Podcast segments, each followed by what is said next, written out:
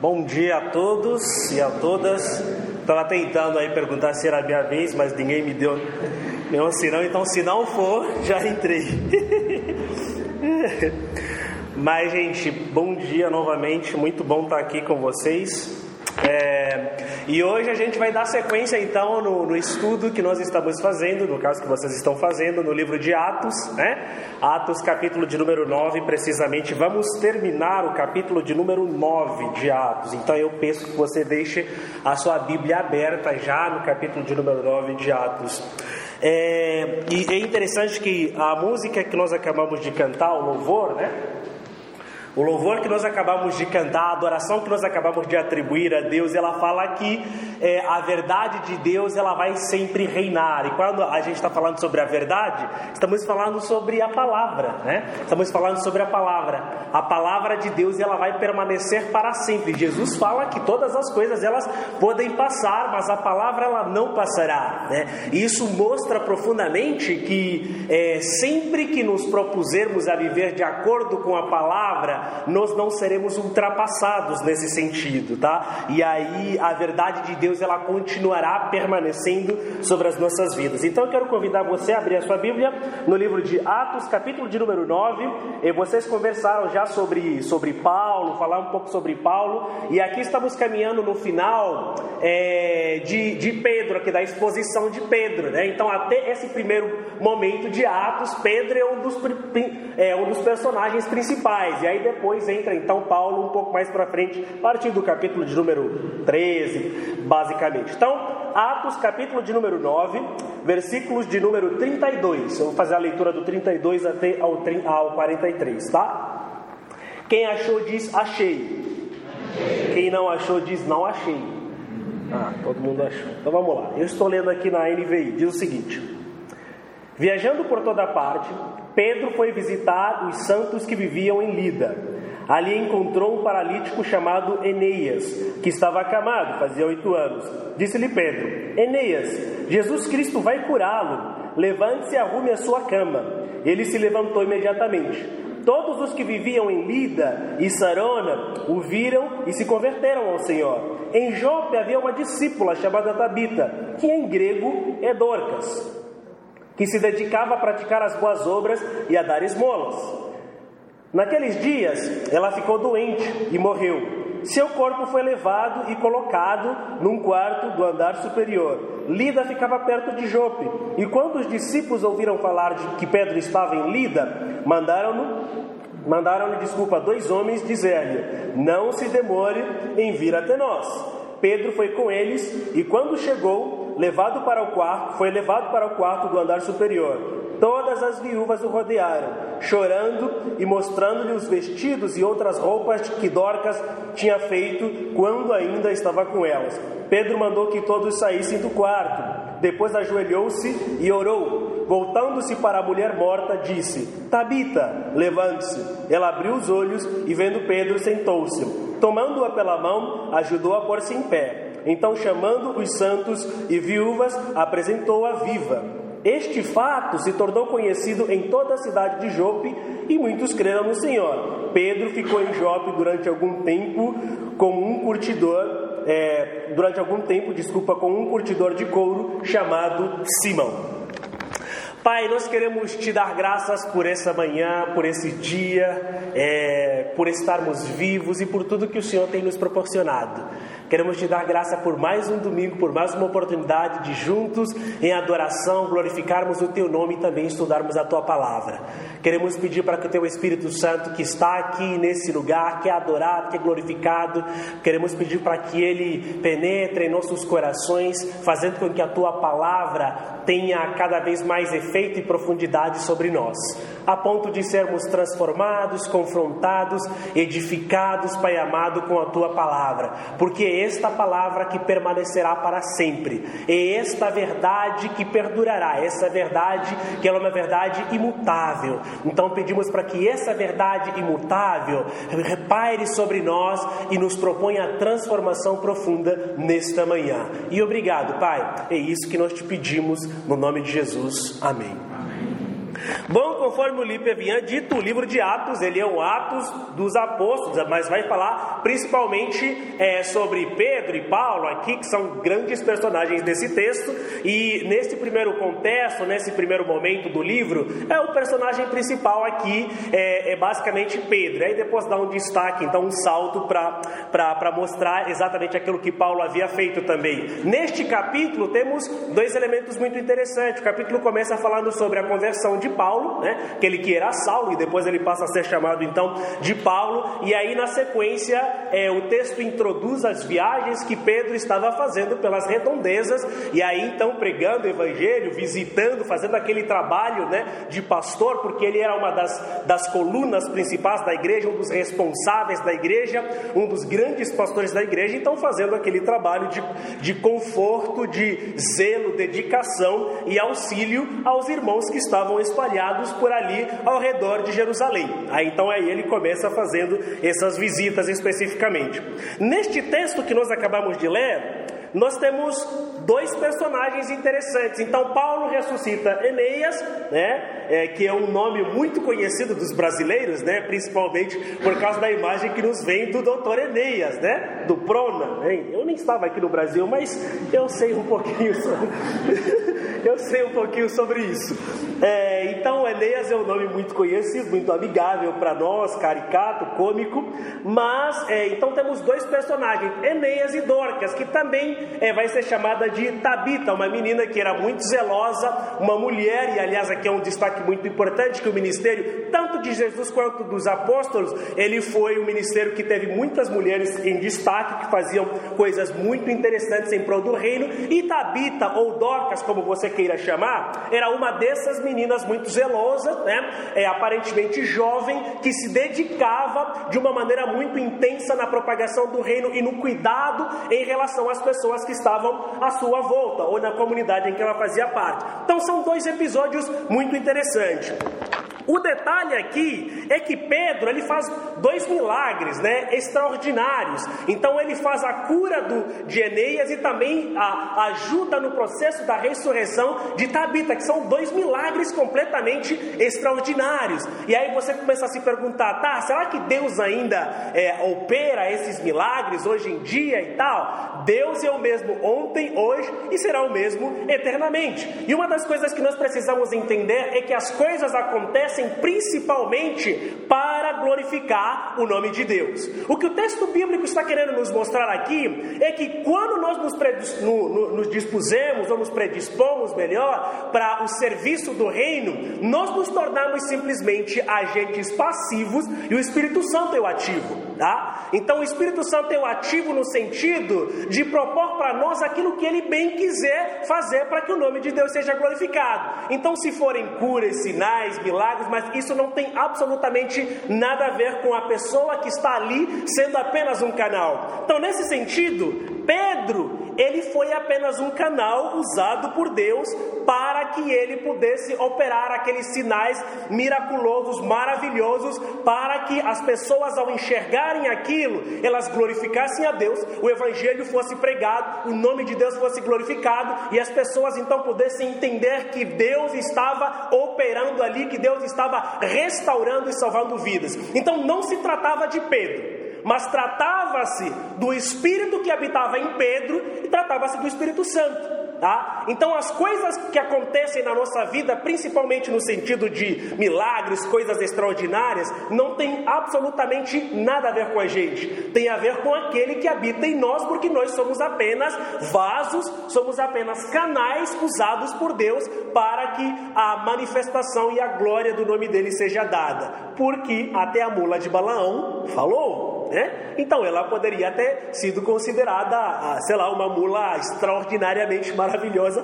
porque ela exerceu ali o milagre da fala. Mas o que eu quero conversar, é, que eu quero propor nessa manhã, é o seguinte: conversar a partir desses capítulos é o seguinte: que ser cristão não significa primeiramente ou prioritariamente fazer alguma coisa, não tem a ver com aquilo que a gente faz, mas sim receber alguém, que é o Espírito Santo, tá? Então ser cristão não tem a ver com aquilo que a gente faz, mas tem a ver com receber alguém, e esse alguém é o Espírito de Deus. Então quando a gente fala sobre a vida cristã, quando falamos sobre a cristandade, não é necessariamente a maneira ativa como nós fazemos as coisas, mas disse muito a respeito da nossa passividade em relação ao Espírito de Deus que habita em nós. Nós precisamos ser menos ativos para algumas coisas e mais passivos para o Espírito de Deus, porque é Ele, na verdade, quem nos direciona, é Ele quem nos move e é Ele quem faz as coisas acontecerem. Porque a partir do momento que nós nos tornamos passivos,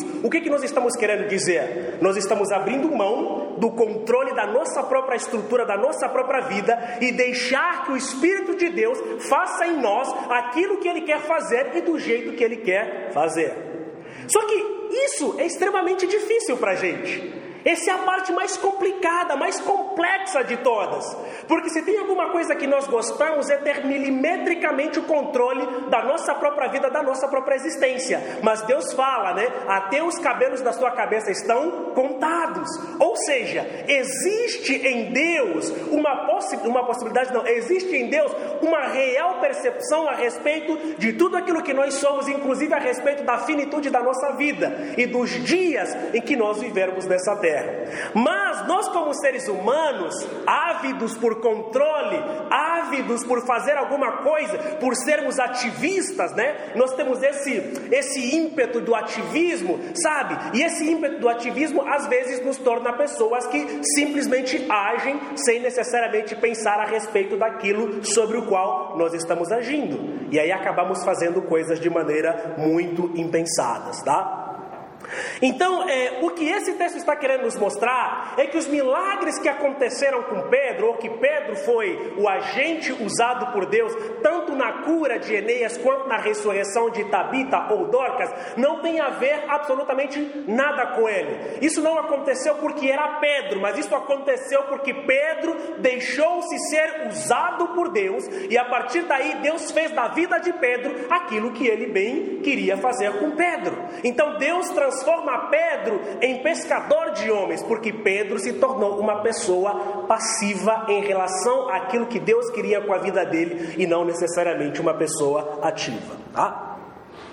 É, é, interessante, quando a gente começar a fazer um panorama na, na, própria Bíblia, nós vamos perceber claramente que esse ímpeto de querer fazer alguma coisa, de querer ajudar Deus, né? esse nosso ativismo de querer fazer as coisas porque as coisas não estão acontecendo, ele é um ímpeto que nos acompanha desde lá do Éden, sabe? Então, e aí, tipo, Adão ouviu o recado de Deus, passou para Eva, provavelmente Deus também conversou com eles a respeito de não comerem da, da, do fruto do conhecimento do bem e do mal, mas aí chegou lá, o coisa ruim falou para eles: é mentira, no dia em que vocês comerem de tudo isso, vocês serão como Deus. Cara, aqueles olhos, os olhos deles, os olhos da Eva, no caso, brilharam assim. Fala, cara, eu vou ser como Deus. O que que mostra ali? É que o ser humano, ele é um ser limitado. Nós, como humanos, somos pessoas limitadas.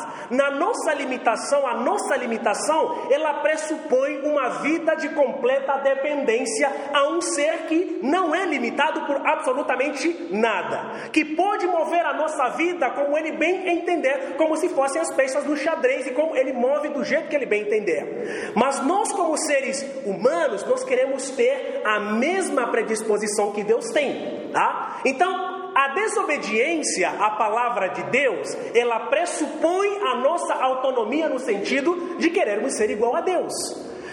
Vez que você desobedece a Deus, você está dizendo: Deus, eu por mim mesmo me basto. Porque o único que pode desobedecer é que isso pode, né? E aí a gente entraria por questões muito, muito mais complicadas, porque Deus ele, ele não pode desobedecer a Ele mesmo nesse, nesse aspecto, né?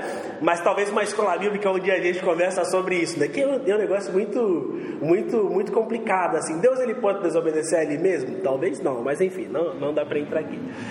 É, mas assim, o ato de nós sermos pessoas limitadas, nós então queremos ter esse controle que Deus tem da nossa vida. Mas o único que tem disposição e disponibilidade e na essência de fazer aquilo que ele bem quiser fazer é apenas Deus. Então todo ato de desobediência, ele pressupõe, nesse caso, nesses termos, é que nós, de alguma maneira, queremos nos tornar iguais a Deus, tá? Nós queremos ser ativos, nós queremos fazer as coisas é, do nosso próprio jeito, da nossa própria forma, da nossa própria da nossa própria maneira, tá? Então, mas Pedro aqui nos mostra que é, não existe algo mais incrível na nossa vida do que necessariamente nos predispormos a obedecer a Deus. E esse, de fato, é o poder do Evangelho, né? Então, o Evangelho ele nos torna, ele nos transforma em pessoas ativas, sabe? Igual o Simeão, é, que Pedro, que o Pedro não, que o que o que o Lipe pregou da outra vez aqui, que ele queria comprar o poder de Deus. Vocês lembram?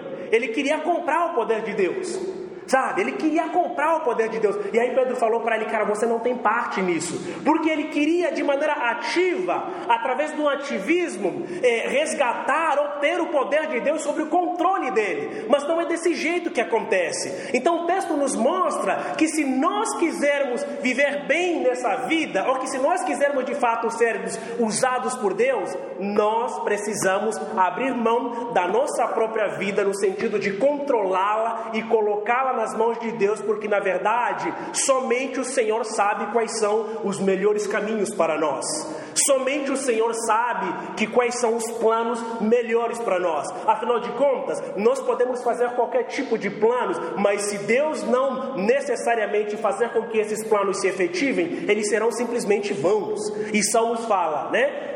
Vão guardam a sentinela, vão, os sentinelas vigiam a cidade, se Deus não proteger a cidade. Então isso mostra claramente que poder, autoridade, essas coisas, elas não dependem absolutamente nada de nós, elas dependem principalmente é, de Deus. Então vamos lá. Pedro, então viajando, ele estava ali se, dispo, se dispondo, né, se tornando uma pessoa passiva no sentido de deixar o Espírito de Deus tomar conta da vida dele, porque quando você deixa o Espírito Santo tomar conta da sua vida, o Espírito, a definição do Espírito Santo na Bíblia é sopro. É? E se o Espírito ele vai ser visto como sopro, ou seja, Jesus fala, ninguém sabe, né, para onde o vento vai, para onde, de onde vem ou para onde vai. Isso significa que existe uma impossibilidade de controlar, de prever os atos do Espírito de Deus. E quer dizer que a partir do momento em que nós nos disponibilizamos, nos dispusemos em sermos usados pelo Espírito Santo, ele pode fazer da nossa vida o que ele bem entender. Ele pode falar para nós na hora do almoço, pregarmos o Evangelho para o nosso colega, fazer com que nós passemos mico.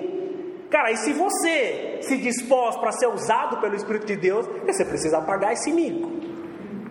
Né? A não ser que você seja igual o Jonas, fala, cara, meu Deus do céu, né? Eu vou lá, Nínive, pregar, aqueles caras, tipo, né? Vou lá na Argentina, depois de ganhar da gente no Maracanã, e aí eu vou lá pregar o evangelho, não. E ainda vestindo a camiseta do Brasil, cara, é muito mico, né? É muito mico. Mas aí, se nós somos é, pessoas tomadas pelo Espírito de Deus, necessariamente precisamos obedecer, porque o que está em causa, o que está em jogo, não é necessariamente aquilo que nós pensamos, mas é o plano e a vontade de Deus a respeito da nossa vida e a respeito da própria humanidade. Então é isso que acontece. Então Pedro, ele se predispõe, ele deixa-se ser usado pelo Espírito de Deus. E uma consequência imediata que acontece é que ele parte então para as viagens e uma das coisas que acontece é exatamente a cura é, ao leproso. Então, olha como é interessante, né? Então, viajando por toda parte, Pedro foi visitar os santos que viviam em Lida. Ali encontrou um paralítico chamado Enéas, que estava acamado, fazia oito anos. Disse-lhe Pedro: Enéas, Jesus vai curá-lo. Levante-se e arruma a sua cama. Então perceba, né? Uma das coisas que nós temos é, confundido nos últimos tempos é que a gente não fala muito a respeito dos dons do Espírito Santo, a respeito das curas, a respeito das manifestações miraculosas do Espírito Santo, né? Eu não sei o LIP, mas assim, eu acredito que o Espírito age hoje, né? Que ele cura, que ele faz coisas extraordinárias acontecer. Se não fosse o caso dele, aí depois ele conversa com vocês, tá? Aí é problema dele. É, é, aí, olha, olha, olha como é interessante. É, então, Pedro chega até ele e aí ele fala: Jesus vai curá-lo. Então, as manifestações incríveis, as maravilhas, os milagres que acontecem, eles são necessariamente providências pontuais do Espírito de Deus. É o Espírito quem opera em nome de Cristo para a honra e glória do próprio Cristo, não para a honra e glória de Pedro. Pedro não falou em meu nome, nem para que ele pudesse se vangloriar, muito pelo contrário. E aqui exige uma sensibilidade para que você entenda o que, que Deus está querendo fazer com você e com a sua vida. E essa sensibilidade em obedecer a Deus, em ouvir a Deus, ela só é possível a partir do momento que nós de fato convivemos com o Espírito de Deus. Tá? Então, como é que você começa a interpretar? Quando é que você entende que Deus está falando alguma coisa para você? Por causa da intimidade que você tem com Ele, por causa do convívio. Para nós que somos pais, nós aprendemos o dom da interpretação e o tino, né? A pessoa fala, você fala, queira água, né? A pessoa que está do lado, nossa, como eu não percebi isso? É porque você não convive com a criança, né? Do, né? É isso, né? Então, é isso, coisas incríveis acontecem. Por quê? Então a gente consegue entender o que os nossos filhos falam em frases minúsculas e, e completamente desorganizadas por causa do convívio por causa do relacionamento que nós temos com Ele. E a mesma coisa acontece quando nós nos relacionamos com o Espírito de Deus. Nós temos aquele tino e nós a, a, aprendemos a ouvir Deus por causa do convívio que nós temos com a pessoa do próprio Deus através do Espírito Santo que habita em nós. Então você vai falar, puxa, como é que Pedro sabia que se ele simplesmente falasse Jesus vai te curar e a pessoa poderia ser curada? E se eu falar, será que vou pagar o mico? Meu amigo, aí depende do relacionamento que você tem com Deus, depende do Deus que você ouviu. No livro de Atos, ainda chegaremos lá, eu acho. Sete filho de Sevas é, é mais para é mais frente, isso, chegaremos lá ainda. E aí o, o, alguns aventureiros eles foram, nós foram expulsar um demônio. E eles falaram, nós te expulsamos no Deus que Paulo prega. E o demônio falou, eu conheço o Deus que Paulo prega e vocês. Conheço o Deus de Paulo e conheço Paulo. E vocês, quem são? Sabe? Então tem isso. O que nós precisamos de fato é desenvolver uma capacidade relacional com Deus através do Espírito Santo que habita em nós. Somente desse jeito teremos a sensibilidade de entender exatamente o que Deus está querendo que a gente faça com a nossa vida, sabe? Então, através desse relacionamento constante, nós nos tornamos muito mais passivos no sentido de ouvir Deus falar do que necessariamente ativos no sentido de ativistas de fazer as coisas de maneira generalizada, sem necessariamente entender o que Deus está querendo com isso dizer. E Deus ele age. Eu lembro é, isso em Angola, eu acho que era 2000 e, 2006, 2007 por aí. E a gente Assim, na adolescência, a gente tinha um movimento muito forte. Lá para os 15, 16 anos, nós havíamos criado um grupo e nosso país, como ele foi destruído é, pela guerra durante 30 anos, é, e aí no interior do país, então muitas coisas foram destruídas, igrejas foram destruídas, e aí teve uma perseguição muito forte, assim, então tipo, aí igrejas foram fechadas, porque não se poderia, é, teve uma época que você não poderia ser cristão declaradamente, né, então tipo, é, é umas coisas assim muito, muito bizarras, mas enfim, hoje não é mais. É, mas esses resquícios ainda perduram até hoje, de igrejas fechadas, de coisas destruídas. Então, tanto que é um país que está em processo de reconstrução e vai durar por muito tempo aí, né? E aí o que acontecia? Então, vendo toda essa necessidade é, do nosso povo no interior do país, porque nós na capital éramos bem tranquilos, tínhamos toda a estrutura, aí a adolescente, aquele ímpeto da juventude, nós criamos um grupo de cerca de 30 jovens e adolescentes, e nas férias é, de janeiro e julho, nós rodávamos o país pregando o evangelho, discipulando pessoas, ensinando pessoas e abrindo igrejas que estavam fechadas. Tipo, só molecada, 15 a 18 anos. Anos. E aí o projeto era tão interessante que a convenção batista lá, responsável de todas as igrejas batistas, aí deu um busão pra gente. Então nós tínhamos o ônibus oficial da convenção e aí caminhando com a gente. O único adulto era o motorista, né? Porque ninguém poderia conduzir menor de idade. Então, enfim. Mas aí teve uma vez. Por que, que eu estou contando essa história? Porque uma vez na cidade, uma das meninas que caminhava com a gente, aí parou num ponto de, de ônibus, esperando por um ônibus, e aí de repente tinha uma mulher do lado dela, corcunda, completamente doentia, e aí ela foi puxar conversa com essa mulher. E a mulher perguntou para ela: Puxa, o nome da menina era Cristina, a menina que caminhava com a gente. Ela falou: Puxa, Puxa, você não conhece uma igreja que cura? Aí a Cristina olhou para ela e falou: Por que você está procurando uma igreja que cura?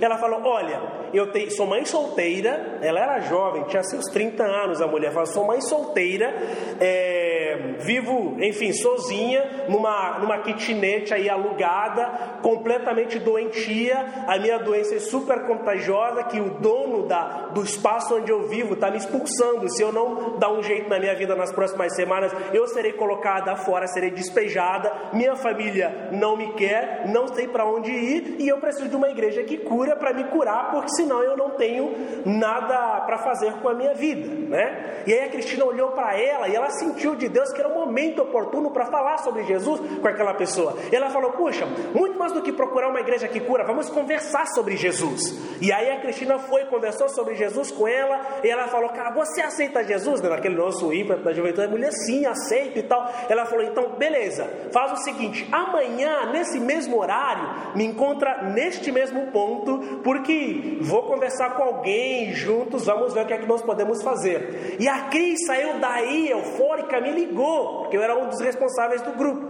Falou: Tomás, você não sabe, aconteceu isso e eu combinei com a mulher para a gente se encontrar amanhã na mesma, no mesmo local e vamos lá para orar pela mulher. Você topa? Eu falei: beleza, vamos, né? Naquele tempo lá, né? A gente estava no fogo do Espírito, né?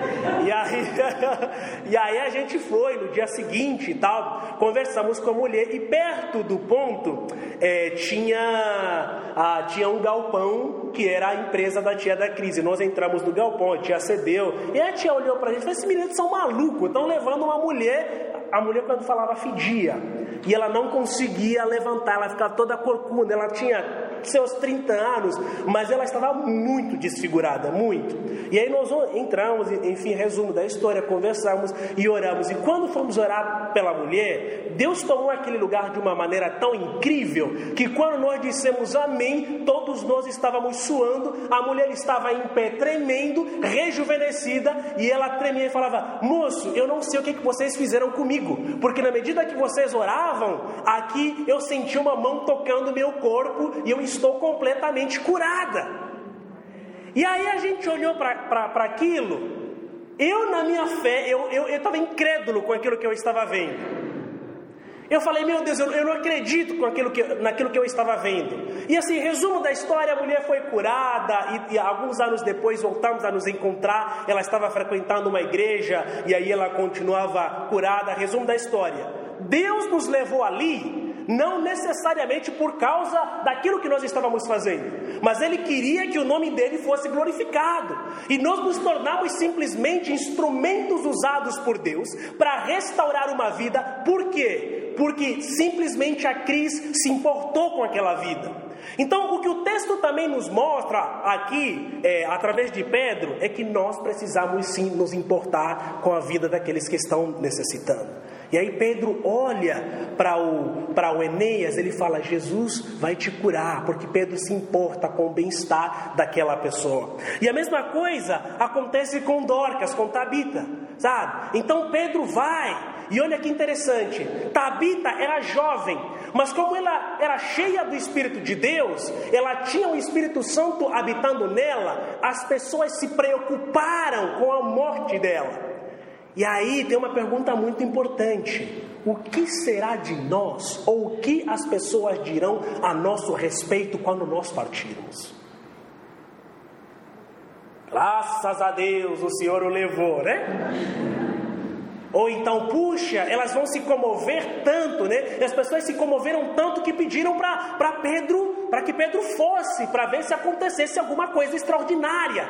Porque os atos daquela menina, o coração, a devoção, o temor que ela tinha a Deus era tão contagioso. Ela fazia boas obras. As boas obras não salvam ninguém, mas as boas obras são resultado da nossa salvação. Tá? O impacto que nós causamos na vida das outras pessoas tem a ver com a transformação que acontece em nós, com a ação do Espírito Santo em nós, com o fato de sermos de, habitados pelo Espírito de Deus. Então, Dorcas, ela era habitada pelo Espírito Santo e aí ela fazia boas obras. Né? É isso que o texto falou, é isso que o texto diz. Né? E aí, é, em Jope havia uma discípula, versículo 36, chamada Tabita, que em grego é Dorcas, que se dedicava a praticar as boas obras e a dar esmolas.